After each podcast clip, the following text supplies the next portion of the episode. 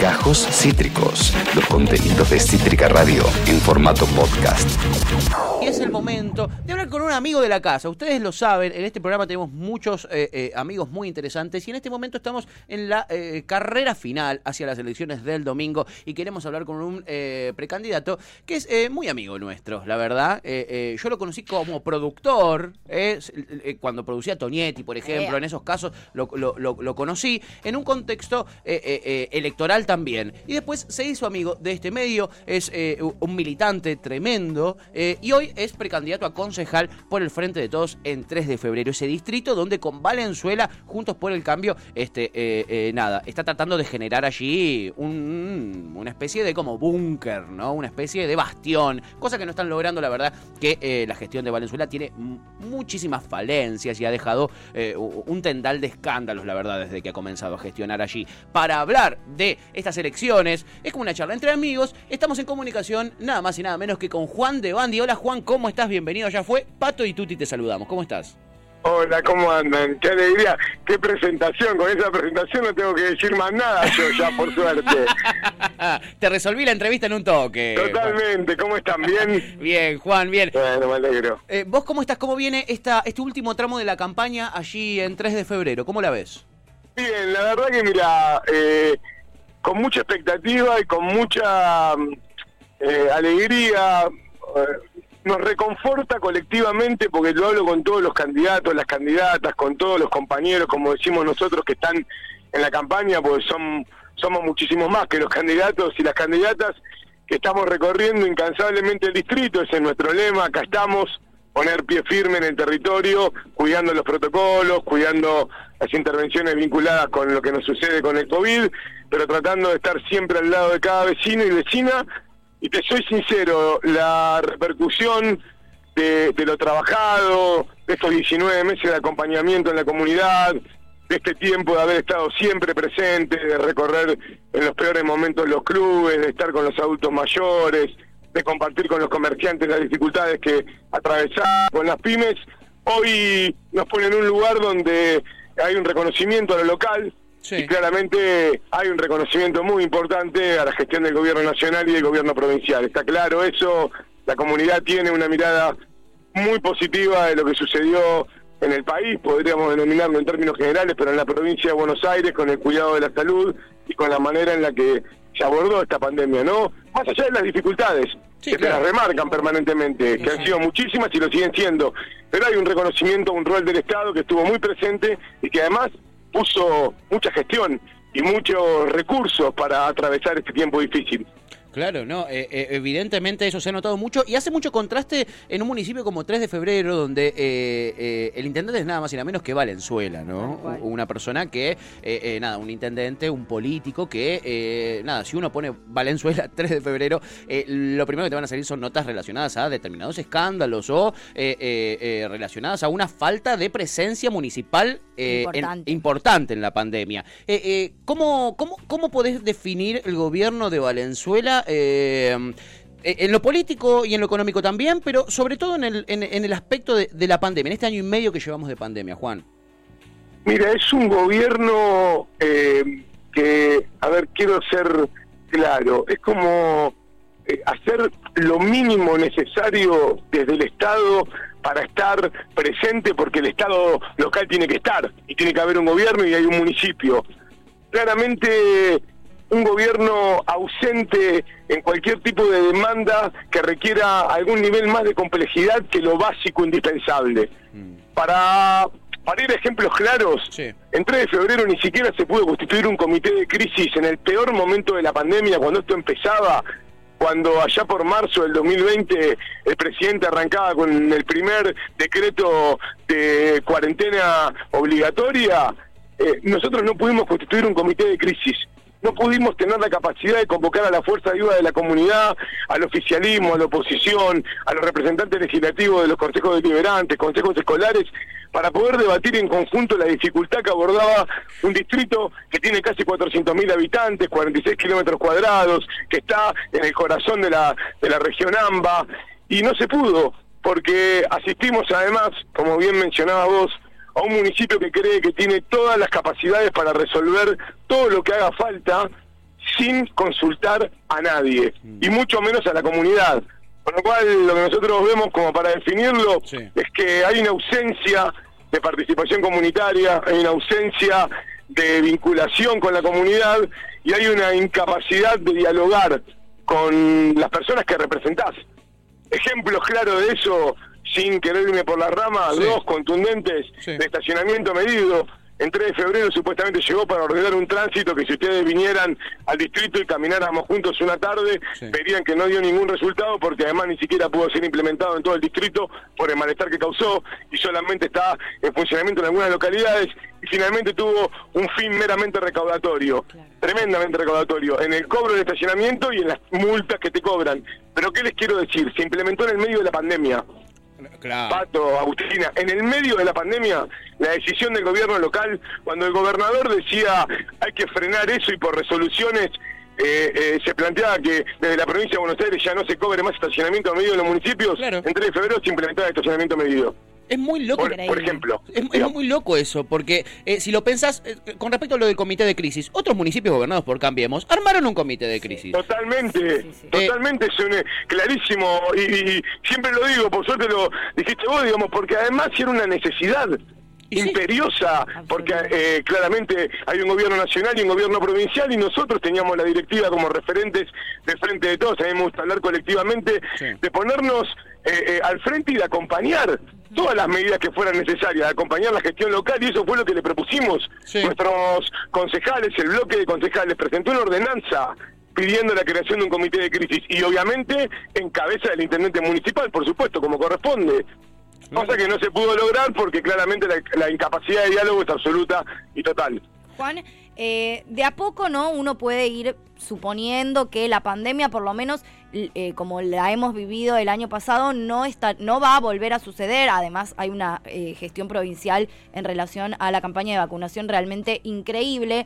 Hoy en día, ¿no? Suponiendo que la pandemia ya no va a volver a ser lo que era y que no vamos a volver a tener una cuarentena tan estricta como lo ha sido en su momento. ¿Cuáles has visto durante la campaña y en el recorrido por 3 de febrero que son hoy las principales preocupaciones de los vecinos? Mira, los vecinos eh, eh, en distintas facetas, pero todos eh, reclaman poder tener mejores condiciones, los comerciantes para tener más capacidad de venta, los pymes para que la actividad industrial termine de reactivarse y crecer en su tarea con lo que producen, los trabajadores y las trabajadoras, que el mango en el bolsillo les alcance más, digamos, tener, mejorar su sueldo, poder sostener sus trabajos y poder crecer. El tema del trabajo en las distintas líneas y visto desde las distintas ópticas Sí. que cada uno de nosotros ocupamos en la sociedad es fundamental.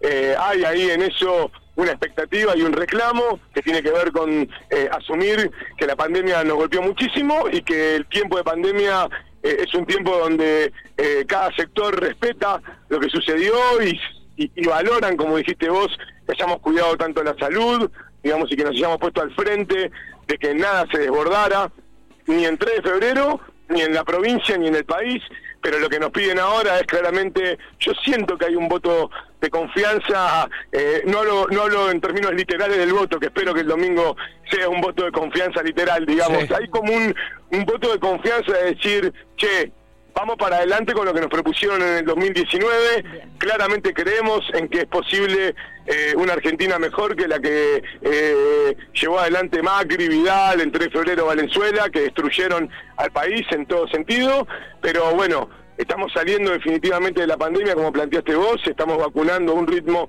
que ya genera, digamos, que la comunidad, cuando vos consultás con la comunidad, el otro día fuimos a un centro de jubilados. Sí. Eh, por primera vez, después de mucho tiempo, se juntaron, había más de 150 adultos mayores con el cuidado, con los protocolos, con la distancia, Sí. tienen un salón muy grande, Tinsa. Y yo hice un ejercicio improvisado de pedirles que levantaran la mano todos los que estaban vacunados con la segunda dosis, ni siquiera con la primera, con la segunda. Sí. Fue emocionante ver cómo levantaron la mano al unísono todos todos y todas, digamos. Bueno, en esa línea lo que nos requiere, reclama la sociedad es la presencia del Estado, es políticas activas para que la producción crezca, para que el comercio termine de reactivarse. Reconocen empiezan a reconocer que en estos últimos meses ha empezado a crecer eh, la venta en el caso de los comercios, los pedidos en el caso de la producción, bueno, y en términos también obviamente de las familias, el tema educativo es un tema que surge, eh, la cuestión de la presencialidad, que ya el gobernador Kicillof la anunció, digamos, con la vuelta a la presencialidad total en las clases, que es muy importante, y obviamente hay cuestiones vinculadas con la seguridad, que también siempre están latentes, digamos, 3 de febrero es un municipio que tiene una ausencia de políticas municipales vinculadas con eso para apoyar el trabajo que se debe hacer de la provincia de Buenos Aires, que es alarmante, y entonces hay ahí una tarea muy importante por hacer, claramente. Eh, habla de política Juan de Bandi, ¿no? Lo habrán visto, habló de las pymes, habló de los autos mayores, habló de política. Algo que quizá, o, por lo menos interpretamos nosotros acá en este, en este programa, ha faltado un poquitito en, en la campaña. Eh, evidentemente Juan muestra, ¿no? Con, con, cómo se expresa al hablar de, eh, de, esta campaña, y hablando de política, que es un militante, ¿no? ¿Y no crees, Juan, que tuvimos mucho marketing, estamos teniendo cada vez más marketing en, en las campañas y menos discusión política. De repente todos los zapas dice Garchar, estamos una semana hablando de Garchar. Eh, dijo que su papá es astrólogo eh, el, lunes, todavía están hablando de astrología en, La Nación Más. Eh, ¿Coincidís vos en que quizá la derecha no nos ha forzado a frivolizar un poquitito el debate? Mira, me parece que, que Victoria, justo Pedro, el cadete, estuvo el 3 de febrero el sábado. Hicimos una actividad lindísima en lo que nosotros decimos los, los tres febrerenses, el campito de Ciudadela, que en realidad es un lugar hermoso, un espacio verde muy grande y muy, muy reconocido por la comunidad. Charlábamos un poco de eso. Me parece que inclusive en esa entrevista y en cada momento en el que ha hablado y lo que ha contado respecto de, de, cosas que parecen ser importantes, además de esas cuestiones personales que la muestran como es, Victoria ha hablado muchísimo de lo que yo estoy mencionando acá. Yo la escuché hablar muchísimo de producción, la escuché hablar de trabajo, la escuché hablar de educación, la escuché eh, hablar de lo que se necesita para vivir mejor, de lo que queremos para vivir mejor. Lo mismo Daniel Goyán. Para mí es un orgullo que ellos sean quienes encabecen la lista de diputados nacionales por la provincia de Buenos Aires. Daniel Goyán tuvo la responsabilidad de administrar la pandemia del COVID-19 en conjunto obviamente con Nicolás Crepla, por decisiones del gobernador, el presidente Alberto Fernández.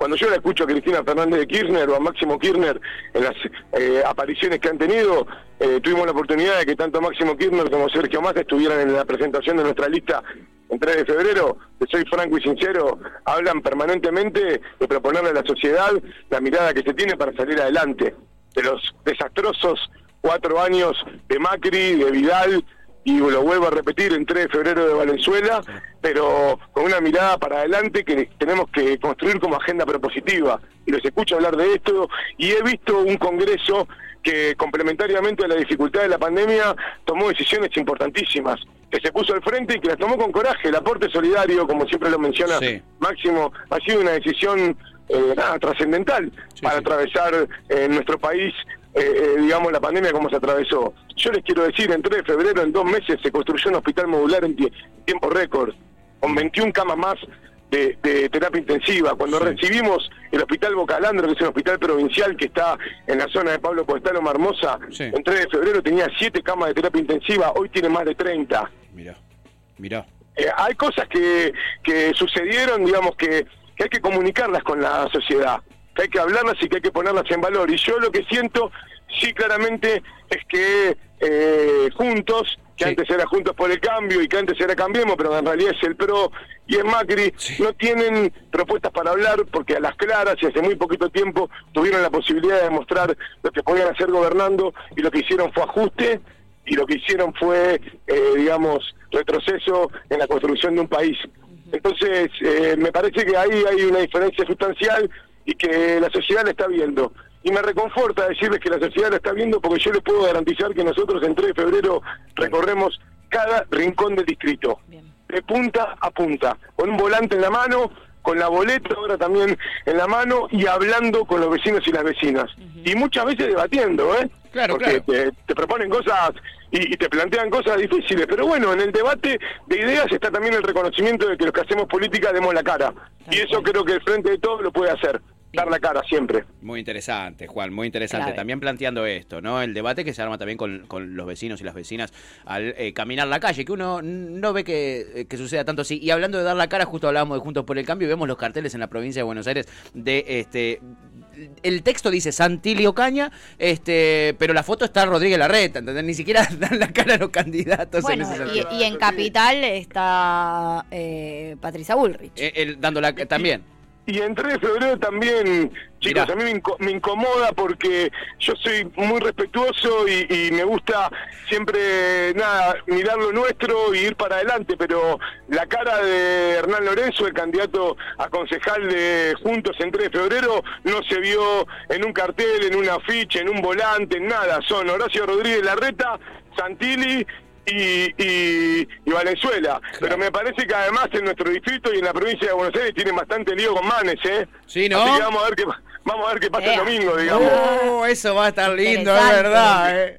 Porque a mí, a mí cuando cuando recorro, eh, en muchos casos, cuando me preguntan, preguntan también y, y- y reconocen más por ahí al propio Mane que a Santilli, con lo cual mira. tienen un problema grande que tendrán que resolver ellos. Nosotros vamos para adelante, tenemos dos años más de, de- de un gobierno que estoy absolutamente convencido de que va a poner a Argentina definitivamente de pie, nos va a ir muy bien en las elecciones, va a ganar el frente de todos, pero no es un, un mensaje así como por decirlo para la tribuna, sino que creo que es una algo importante, digamos, para, para lograr que Argentina definitivamente se ponga de pie y nosotros queremos que 3 de febrero esté marcado en ese camino y por eso lo representamos a nivel local con tanto orgullo. Qué grande. Eh, Juan, como siempre, vos a veces es un, es un placer conversar de, de- de política, salir un poquitito de los eslóganes. eh, siempre es un gustazo hablar con vos acá. eh, toda la gente te manda un saludo de Cítrica, te tenemos mucho cariño. Te mandamos un fuerte abrazo y este mucha merde también para, para este domingo y, y- y para las elecciones. Nos quedan dos años de mucho laburo. Muchas gracias, eh.